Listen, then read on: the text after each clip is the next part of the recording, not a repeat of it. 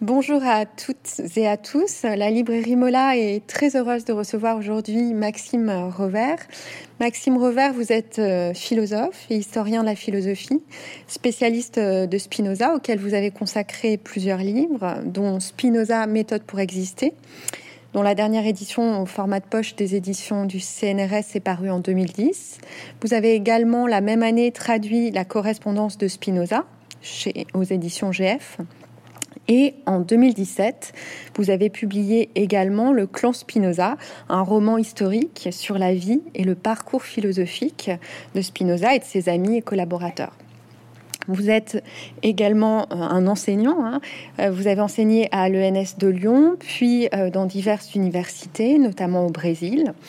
Et vous développez par ailleurs, dans vos cours et dans vos textes, une philosophie fondée sur la notion d'interaction. Nous vous recevons aujourd'hui pour la nouvelle édition internationale, annotée et traduite par vous de l'éthique de Spinoza, que vous avez dirigée aux éditions Flammarion et parue donc il y a quelques mois. Alors peut-être pour commencer, pouvez-vous revenir sur le contexte d'écriture de ce grand texte?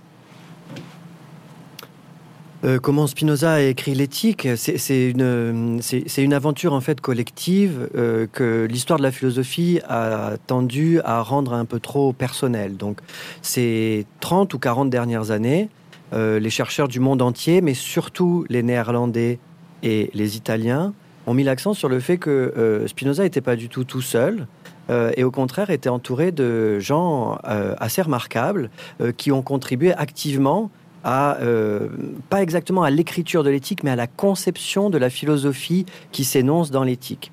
Et donc, c'était intéressant pour nous de, remettre ce texte euh, en chantier, précisément parce que les choses ont beaucoup changé depuis les éditions qu'on lit à droite et à gauche, depuis celle d'Apune, euh, qui en GF euh, a, a, vécu maintenant plus de 100 ans en librairie, et jusqu'à celle de Moreau et Steinbacher l'année dernière au PUF, qui a permis d'établir le texte latin, mais qui continue de ne pas mettre en valeur que la nôtre, euh, cet aspect collectif. Donc c'est euh, l'éthique, c'est pas l'ouvrage génial d'un homme exceptionnel, c'est l'ouvrage génial d'un groupe exceptionnel qui est né dans des conditions très spécifiques à Amsterdam et disons en Hollande euh, au XVIIe siècle, et qui a donné naissance à ce, à ce texte étonnant et tellement inspirant. Alors, ce texte, hein, si on entre un petit peu dans, sa spécificité, il a été écrit sur le modèle d'un traité de géométrie. Alors, qu'est-ce qui a conduit Spinoza, justement, euh, du point de vue du projet qui, est le sien, un projet collectif que vous venez d'évoquer, à choisir cette forme géométrique, hein, avec ce qu'elle implique, euh, euh, à savoir un style très dépouillé, voire lacunaire, et une certaine aridité du texte? Oui, alors Lacunaire, non, laconique peut-être. C'est-à-dire, euh, il n'y a pas de, il a pas de, il a pas de il a pas de mots qui manquent. Euh, mais par contre, nous, quand on lit, euh, on a affaire à une langue qui est pas naturelle. Donc, chacun, chacune sait que l'éthique, c'est un texte réputé difficile. C'est un texte aride. Et mm, il ne faut pas croire qu'au XVIIe siècle, les gens trouvaient ça facile. Les philosophes étaient plus rompus à la mathématique qu'aujourd'hui. Mais malgré tout, euh, le choc était présent au XVIIe comme il l'est aujourd'hui, parce que ça n'est pas une langue naturelle. Donc, euh, si quelqu'un vous dit que l'éthique, ça se lit comme un roman, c'est qu'il ne l'a pas lu. Euh, l'éthique, c'est un, texte qui n'utilise pas le langage comme on a l'habitude de le faire là, même nous, en ce moment. Il, essaye de faire en sorte que le langage puisse avoir une rigueur euh, comparable à celle des mathématiques.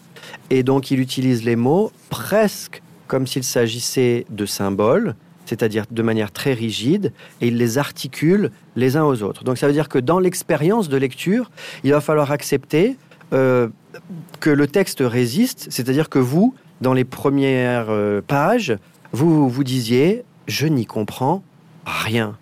Et c'est normal parce que le, notre mental, je vais m'exprimer comme ça, notre esprit n'est pas habitué à travailler de cette manière-là. Nous sommes habitués à penser à partir du langage naturel. Et donc, euh, les idées qui nous viennent dans l'esprit au quotidien sont des idées qui s'expriment comme ça selon euh, une syntaxe et un vocabulaire qui sont ceux de, la langue qu'on parle. L'éthique, non. Même quand on la traduit en français, elle est construite par, euh, en commençant par des définitions Ces définitions, elles, sont rigides, il faudra s'y tenir. Ça veut dire après, on va pas faire des associations d'idées en pensant à autre chose. ensuite, il y a des axiomes qui posent des bases qui doivent être euh, considérées comme vraies. Parce qu'il y a deux ou trois choses comme ça que euh, on peut pas démontrer, ça prendrait trop de temps. Mais si on les nie, ça affaiblirait le raisonnement. Et ensuite, on, se lance dans un, parcours euh, où des propositions arrivent successivement euh, articulé à des démonstrations. Ça veut dire, on, pense toujours que c'est aride, mais je voudrais insister sur le fait que c'est une série de chocs, l'éthique. C'est-à-dire que vous lisez des phrases que le philosophe qui les soutient va démontrer après. Donc, vous allez lire des choses choquantes, par exemple, Dieu est chose étendue. Bon, bah ça, euh, au XVIIe siècle, c'est extrêmement choquant. Peut-être que quand même, même au XXIe, si je vous dis que Dieu, c'est d'abord du corps, euh, peut-être ça va pas correspondre tout à fait à l'idée que vous vous en faisiez.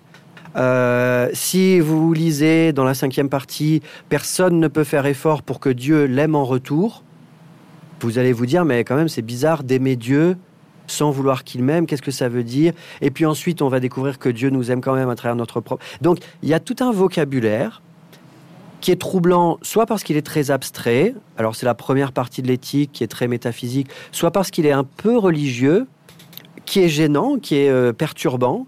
Et tout le défi en fait de cette lecture, c'est d'entrer dans une philosophie qui est extrêmement riche, extrêmement généreuse, qui est vraiment euh, qui change les vies hein, de, des lecteurs et des lectrices qui s'y confrontent, euh, mais à partir de cette, euh, cette espèce d'atmosphère, de, ou je dirais même de température, qui est liée au style mathématique, à l'écriture géométrique, et qui fait que, ouh, d'abord on a peur. Donc l'enjeu de notre édition, c'était de faire en sorte d'accompagner les lectrices et les lecteurs dans euh, ce premier choc, et de faire en sorte que, au lieu de se dire j'y comprends rien et je, laisse, je balance le livre par la fenêtre, j'y comprends rien, mais euh, on va y aller doucement et petit à petit, on va s'habituer à ce nouveau climat.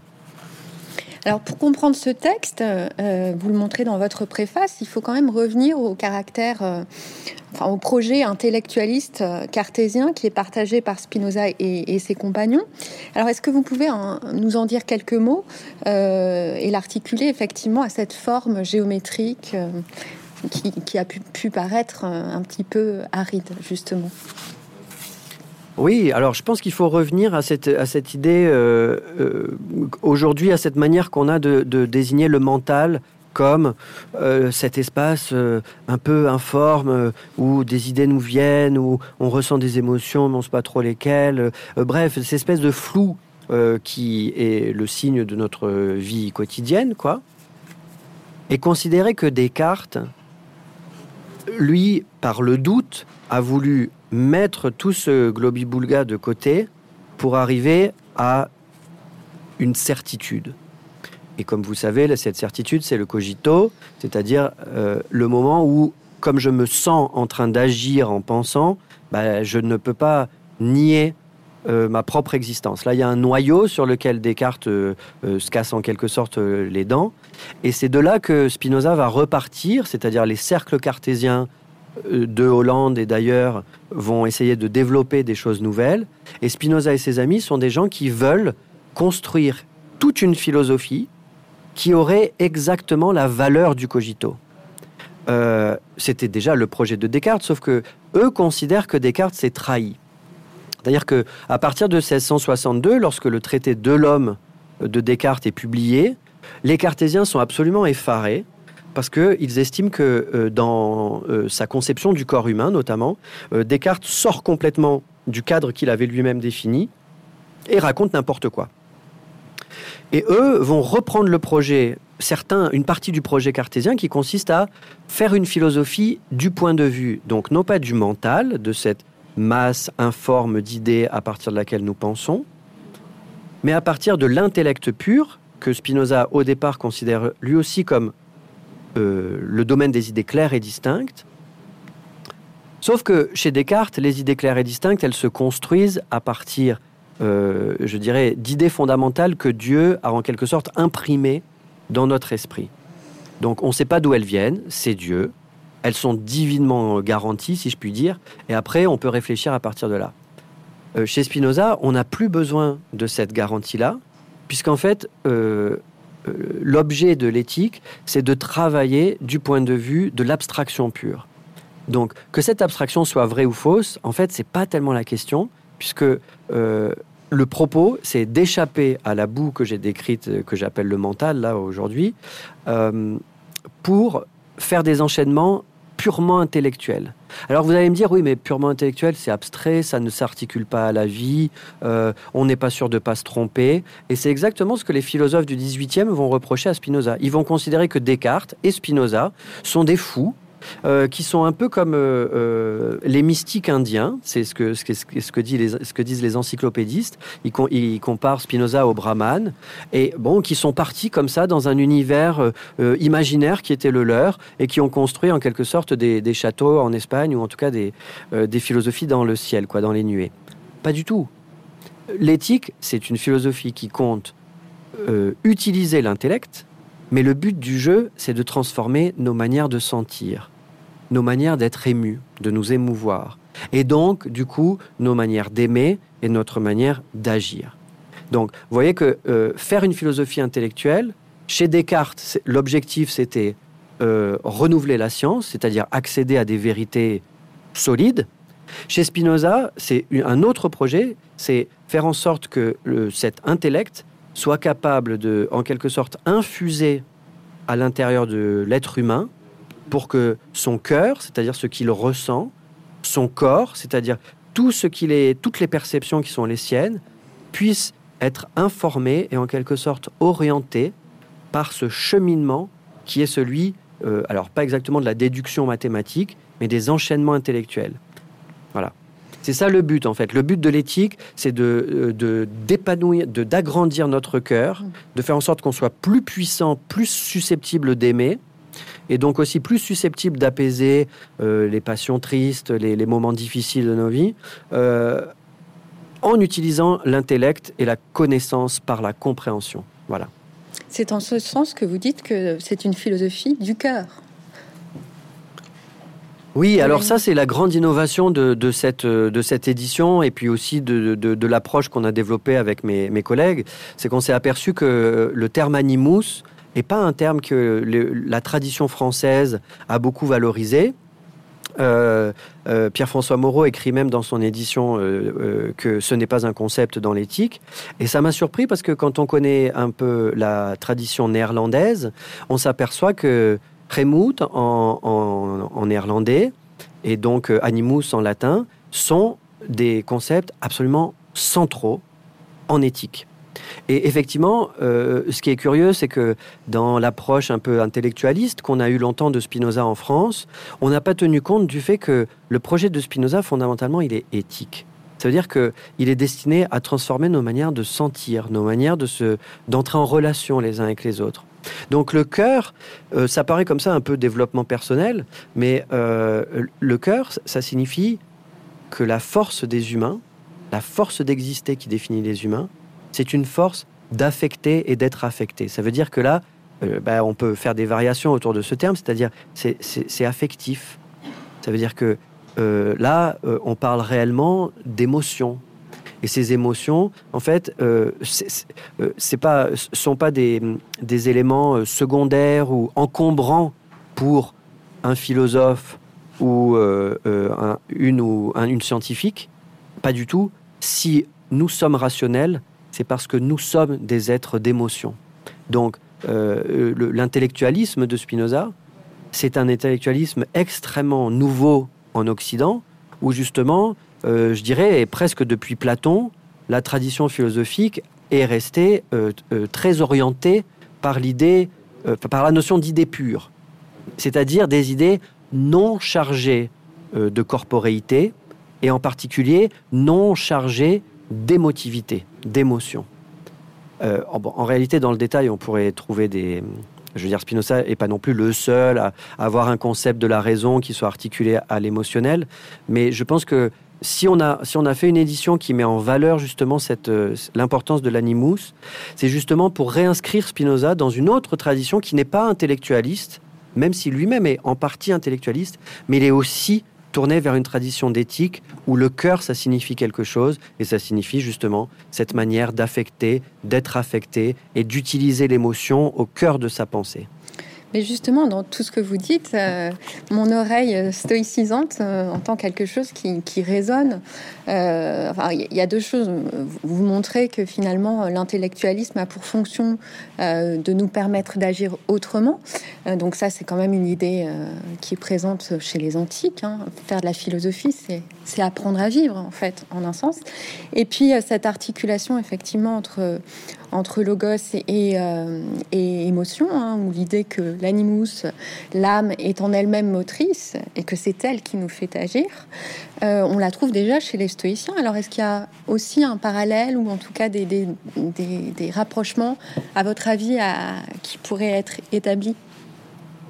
Bien sûr, et je dirais même que après une époque dans l'histoire de la philosophie où on s'amusait à faire des parallèles et des dialogues interséculaire. Donc Spinoza en dialogue avec Sénèque, ce que je trouve une idée plutôt kitsch, à vrai dire, puisque, bon, bah alors vous prenez le texte de Sénèque, vous prenez le texte de Spinoza, et puis vous les comparez, vous dites, ah oui, Sénèque a eu beaucoup d'influence sur Spinoza, et à mes yeux, vous n'avez pas vraiment fait avancer la réflexion. Il me semble que Spinoza, lui, il est convaincu d'apporter quelque chose de nouveau parce qu'il se situe dans leur sillage. C'est-à-dire qu'il ne va pas redire mm. ce qu'il a trouvé chez Sénèque en particulier. C'est son grand mentor, si je puis dire. Euh, il est vraiment, il connaît Sénèque par cœur. Euh, euh, quand on connaît bien les lettres à Lucilius, on les lit en, intertexte presque partout dans l'éthique. Mais Spinoza, un peu comme Descartes, considère que, je dirais, apprendre à vivre par l'intellect, comme vous disiez, ça on le sait déjà parce qu'ils nous l'ont appris. Donc, si vous voulez des techniques de savoir-vivre, lisez Sénèque, tout y est. Alors, Descartes est un peu moins modeste que Spinoza, mais Spinoza, pour lui, il est très clair que beaucoup de belles choses ont été écrites, nous leur devons beaucoup, et donc euh, nous n'avons rien à ajouter à ce qui a été dit. En revanche, lui, il pense qu'il est capable non pas d'expliquer comment vivre, mais comment ça se passe quand ça fonctionne et comment ça se passe quand ça fonctionne pas? Donc, il va pas vous donner les conseils que vous donne Sénèque. Il va pas réfléchir de la manière dont les stoïciens, par exemple, euh, avec leur logique, vont construire toute une théorie des opérations de pensée. En revanche, il va, il va construire une théorie qui vous explique pourquoi, quand vous lisez Sénèque, ça va, ça va changer votre manière de euh, d'aimer ou d'être en colère. Comment est-ce que ça fonctionne? Donc, d'une certaine manière, c'est là où je dis, il, est dans le sillage des stoïciens, c'est-à-dire, c'est pas que la philosophie stoïcienne l'a influencé, ce qui ne veut pas dire grand-chose. C'est surtout que il se situe à un niveau où il essaye d'expliquer comment marche ce qui marche chez les stoïciens. Donc, le stoïcisme de Spinoza, c'est avant tout euh, une manière de vouloir à la fois euh, bah, continuer le travail, qui est un travail éthique, qui est ce travail de, bah, on voudrait vivre mieux nos émotions, on voudrait être plus capable d'agir dans des situations concrètes, on voudrait euh, avoir une plus grande conscience de notre lien euh, entre humains, avec le non-humain et avec plus grand que nous, avec la cause des causes. Voilà, ça c'est l'ambition éthique globale. Et puis, chez Spinoza, il y a cette particularité qui est de dire, moi, je vais pouvoir expliquer euh, pourquoi et comment ça bloque quand ça bloque et comment ça se... En réalité, il n'y a pas de technique pour débloquer euh, la pensée puisque c'est juste une bascule du faux vers le vrai. Et donc, alors je ne vais pas résumer l'éthique en deux minutes, mais l'idée c'est ça. Donc le stoïcisme de Spinoza, c'est un stoïcisme qui est, qui est un méta-stoïcisme, mm-hmm. au sens où il veut expliquer ce que le stoïcisme, comment fonctionnent euh, des préceptes que les stoïciens ont déjà développés. Alors, on va en venir au cœur du, projet qui a été le vôtre dans cette édition. Alors, vous, vous en avez euh, esquissé euh, une partie tout à l'heure, mais est-ce que vous pourriez revenir sur les raisons qui vous ont poussé à proposer une nouvelle édition de l'éthique aujourd'hui en 2021, euh, puisque c'est paru en 2021 Oui, alors, proposer, il y, avait beaucoup de raisons pour ça. Euh, D'abord, euh, même si on se dit, mais quand même, des traductions de Spinoza, il y en a déjà beaucoup, elles sont même disponibles sur le marché. Donc, euh, en GF, il y, a, Apune, il y a Potra au Seuil, Pierre-François Moreau a publié la sienne l'année dernière. Donc, on se dit, il n'y a pas de raison pour faire une nouvelle édition, enfin, en tout cas, une nouvelle traduction. Et nous, donc, on, avait deux, deux choses importantes. D'abord, le projet, il est principalement éditorial. C'est-à-dire que euh, nous, on voulait faire un texte qui soit pas livré aux lecteurs et aux lectrices tout seul. Et on sait que l'édition des PUV, c'est une édition qui a vocation à présenter le texte avec le minimum d'apparat critique. C'est euh, explicitement la, démarche euh, des éditeurs. Nous, on voulait faire tout l'inverse, c'est-à-dire faire un texte qui soit accompagné. C'est ce qu'on a, on a fini par appeler une édition main dans la main qui est une expression que Spinoza utilise. Donc pourquoi, pourquoi on a fait ça? C'est pas par souci d'accessibilité seulement, c'est aussi parce que l'éthique a été conçue pour être utilisée de cette manière-là. C'est-à-dire que euh, Spinoza a rédigé l'éthique au sein d'un groupe où la plupart des intervenants eux-mêmes écrivaient des traités sous forme géométrique. Les Courbards ont fait d'une théologie une esquisse en tout cas de théologie géométrique. Sténon, l'anatomiste, a fait une démonstration géométrique sur les muscles, la structure des muscles. Euh, Meyer a lui-même dit qu'il avait essayé de euh, mettre Descartes, euh, la philosophie de Descartes en géométrie. Donc on a plusieurs comme ça personnalités autour de Spinoza qui travaillent avec lui pour formuler les choses de manière géométrique. Et lui, il écrit un premier jet il l'envoie à ses amis, et ses amis le commentent et réécrivent pour eux-mêmes des démonstrations. Alors aujourd'hui, au vu de, cette manière de faire, quand un lecteur, une lectrice lisent l'éthique, ils sont souvent seuls. Et donc nous, on a voulu remédier à cette solitude en réunissant donc une équipe de six annotateurs pour faire en sorte que on vous propose pas une énième traduction de l'éthique, on vous propose une expérience de l'éthique qui a été perdue Hein, du fait de bah, l'histoire de la lecture. Euh, et on vous fait une édition main dans la main où, vous où personne n'est jamais seul, puisque si vous avez besoin, on est six à côté de vous, c'est-à-dire que les notes sont en vis-à-vis du texte traduit, qu'à tout moment, vous avez l'un d'entre nous, et parfois tous les six, il y a quelques notes où on a tous les six écrit quelque chose. Euh, pour expliquer, éclairer un point, euh, et, euh, mobiliser des références, etc. Donc après, il y a plus, il y a des détails dans la traduction qui ont changé. là, moi, j'ai aussi mes voilà, les points où les traductions euh, euh, antérieures me satisfaisaient pas. Mais je crois que le, principal propos qui nécessitait cette édition, c'était vraiment de repenser la manière dont on donne le texte à lire et, je dirais même dont on donne le texte à pratiquer. Voilà, on voulait, on voulait restaurer une autre manière, une autre pratique de lecture. Voilà. Oui, parce que ça, c'est quand même un, j'allais dire, un fondement de, votre euh, conception de ce que c'est que la philosophie. Une expérience vivante. Qui, euh, enfin, euh, oui, qui, qui, se pratique à plusieurs et j'allais dire dans l'interaction, pour reprendre un, un, vocable qui vous est cher. ça, ça vous semble absolument essentiel aujourd'hui aussi, plus largement au-delà de, du texte de Spinoza?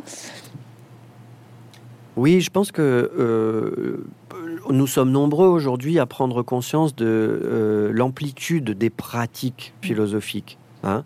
Euh, les études féministes aussi ont beaucoup contribué à, cette prise de conscience, puisque euh, c'est en étudiant euh, la manière dont les femmes faisaient de la philosophie, et pas nécessairement en écrivant des traités, mais plutôt des lettres, et pas nécessairement en écrivant, mais plutôt en organisant des réunions dans des salons, et pas nécessairement en organisant des réunions formelles, mais peut-être, ainsi de suite, qu'on s'est aperçu que les pratiques philosophiques, enfin pratiquer la philosophie et même être philosophe, ça ne signifie pas nécessairement être un auteur qui se pose et qui écrit un traité en bonne et due forme.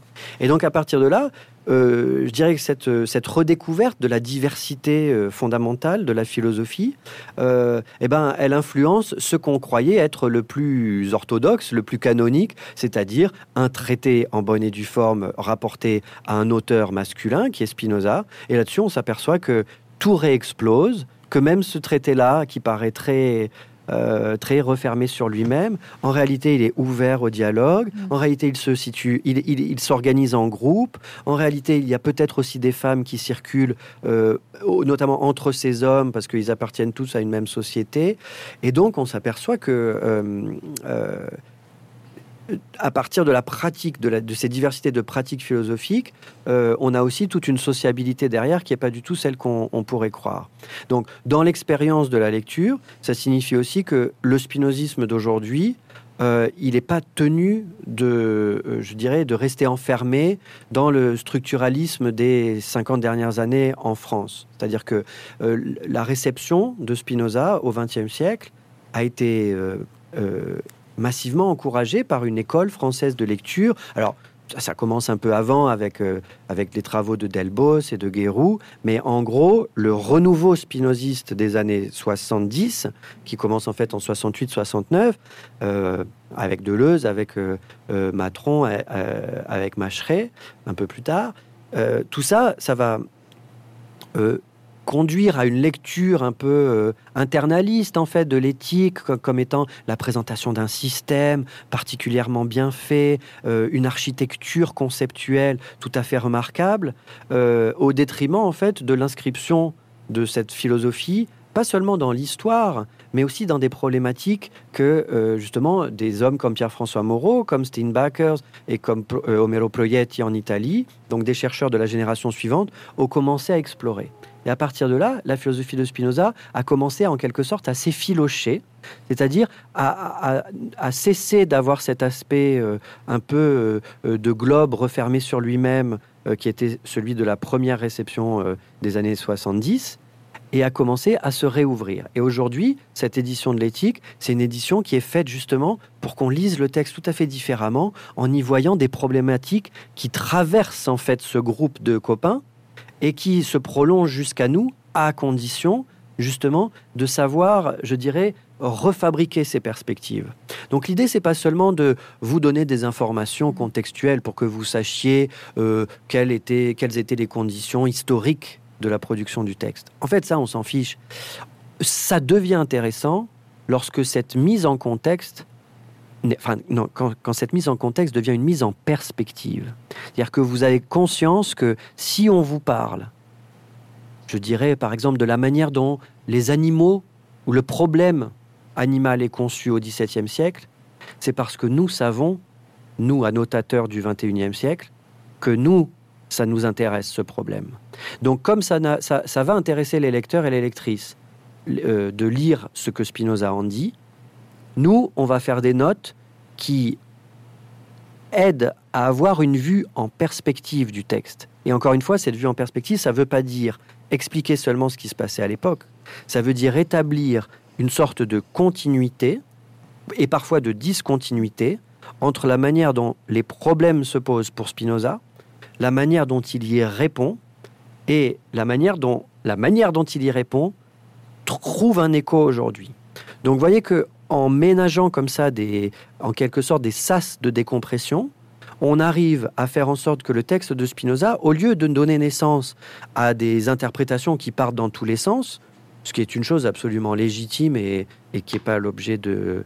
Je veux dire, nous, notre objet, c'est pas de les empêcher, c'est au contraire de les nourrir, justement par ce, par ce travail de mise en perspective qui va éviter trop de malentendus.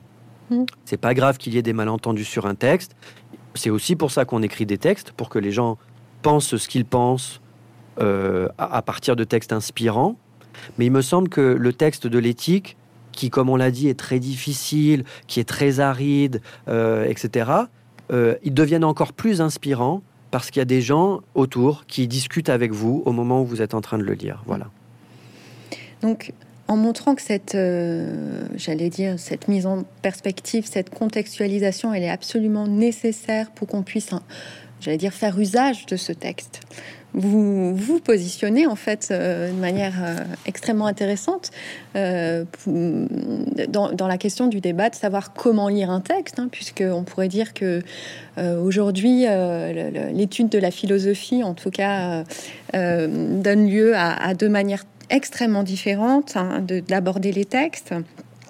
d'une part la, on va dire la, critique historienne de la philosophie, hein, qui effectivement considère que le contexte éclaire et permet, et la condition de possibilité d'une lecture du texte, hein, ce qui ne veut pas dire oublier le texte ou substituer le contexte au texte, mais que le texte ne peut se lire que euh, effectivement réinscrit dans cette perspective, et de l'autre côté, une tradition analytique euh, qui, euh, j'allais dire, considère le texte indépendamment justement de, son contexte de production, de ce qu'il traverse, de, cette polyphonie que vous avez évoquée.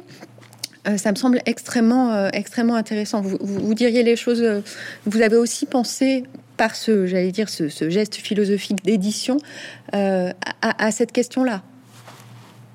Oui, tout à fait. En fait, l'idée qui, sous-tend cette, cette, présentation des notes en vis-à-vis, c'est la conviction qu'il n'y a pas de texte nu. Ça n'est pas possible de présenter un texte quand on traduit, hein, mais même quand on édite. Mmh. Mais cela dit, restons à, la traduction. Quand on publie en français en 2021 le texte euh, de Spinoza publié pour la première fois en 1677, on fait un geste qui n'est pas le même. D'accord Et à partir de là, le texte que, euh, que voit, que voit même, je dirais, physiquement, un lecteur ou une lectrice du, 21e siècle euh, n'a plus rien à voir, la, même phrase n'a plus rien à voir avec ce, la manière dont elle était reçue au 17e. Donc tenir compte de cette, de cette réalité, euh, pour nous, ça signifiait effectivement ne plus faire de différence entre euh, la traduction et la notation, d'une certaine manière. C'est-à-dire faire dialoguer euh, ensemble. Je vous donne un exemple qui me semble éclairant.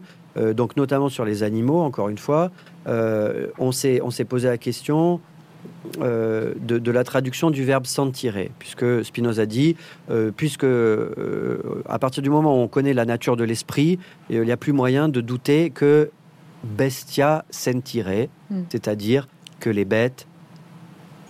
Et là, on vous avez un problème de traduction, puisque en latin, sentire, ça signifie tout aussi bien avoir des perceptions que avoir des opinions. Donc, euh, vous avez un spectre extrêmement large, et c'est très difficile à rendre en français. Sauf si, alors bon, on s'est cassé la tête, euh, surtout moi, parce que encore une fois, c'est moi le francophone de la bande.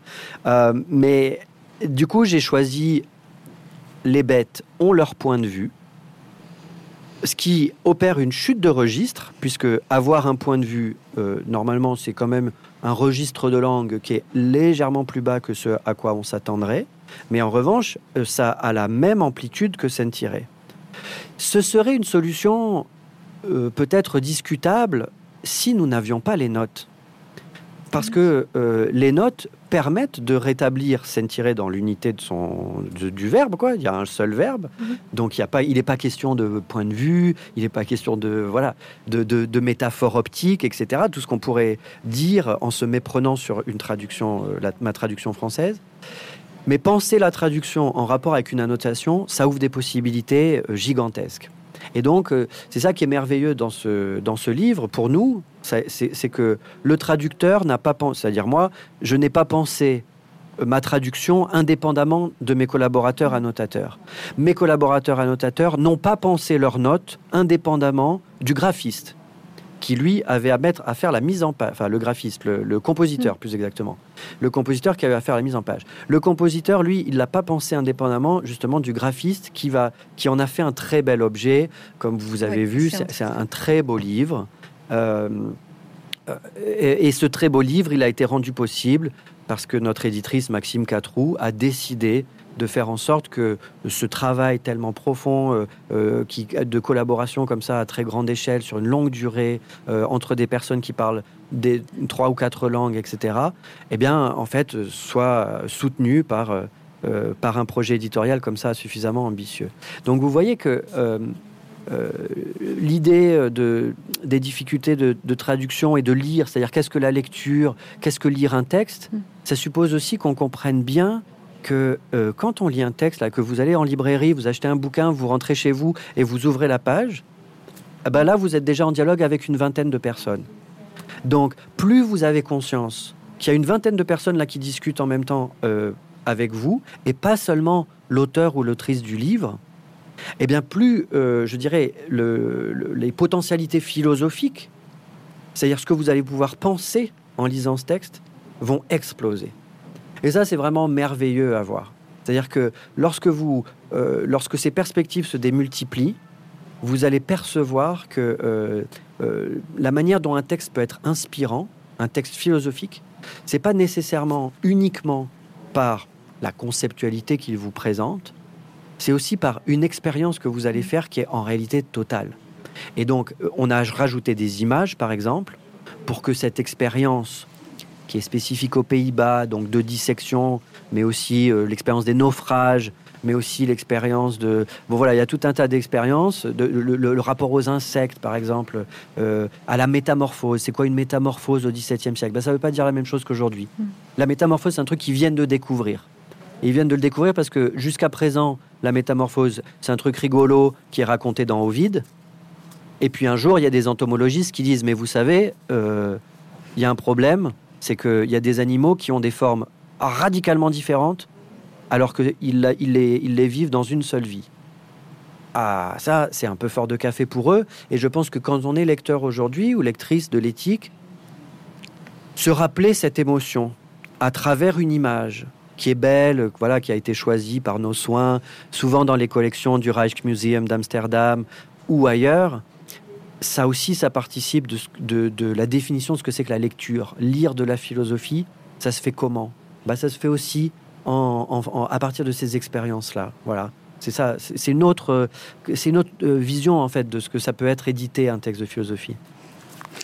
Alors euh, peut-être pour terminer, euh, qu'est-ce qui vous semble aujourd'hui encore le plus vivant dans cette éthique de Spinoza? Qu'est-ce qui nous parle encore, j'allais dire, de manière extrêmement forte, s'il faut choisir, parce que vous avez esquissé beaucoup, beaucoup de thèmes euh, qui, qui sont absolument euh, essentiels pour nous encore aujourd'hui.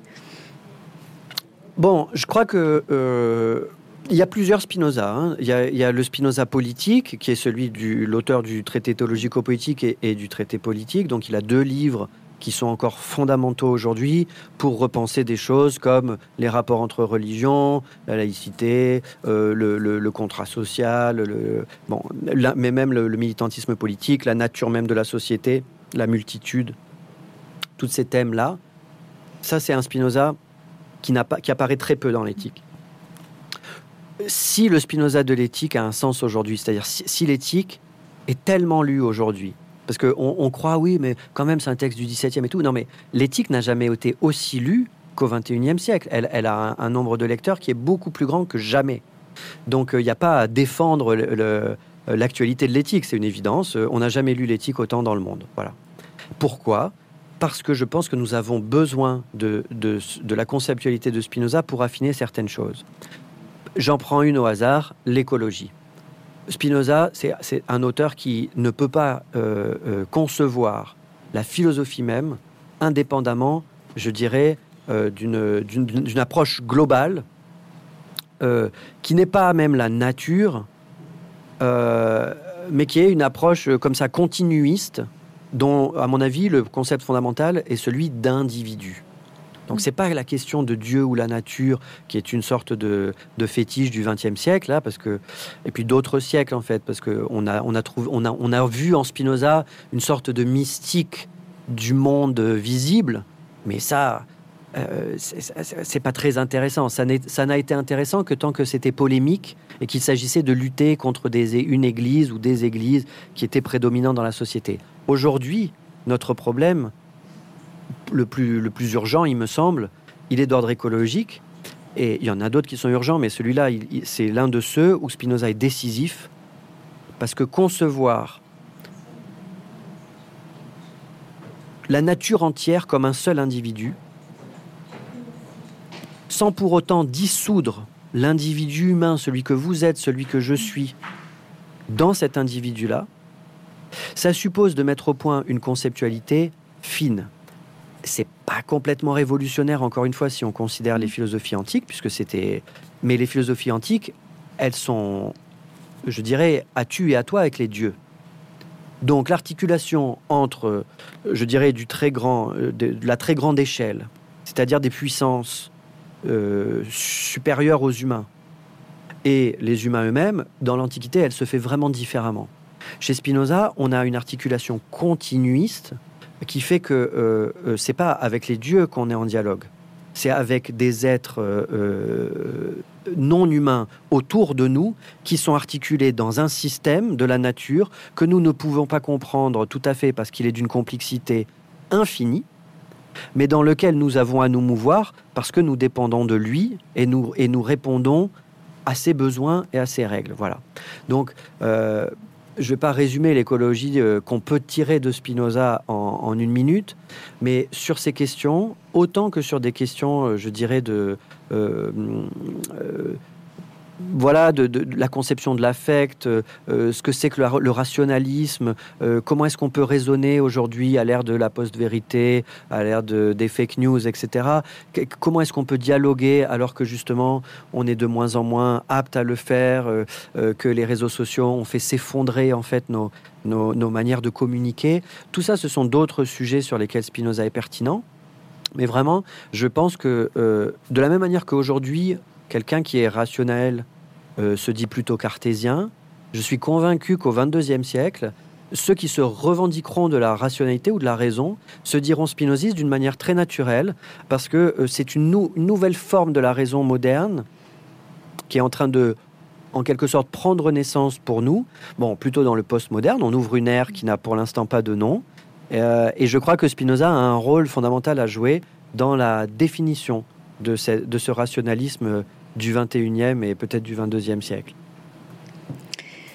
Eh bien, Maxime Revers, merci beaucoup pour cet entretien passionnant. Et donc, on renvoie les lecteurs à cette édition euh, magnifique, effectivement, et à la lecture et à l'usage de l'éthique. Merci. Merci beaucoup.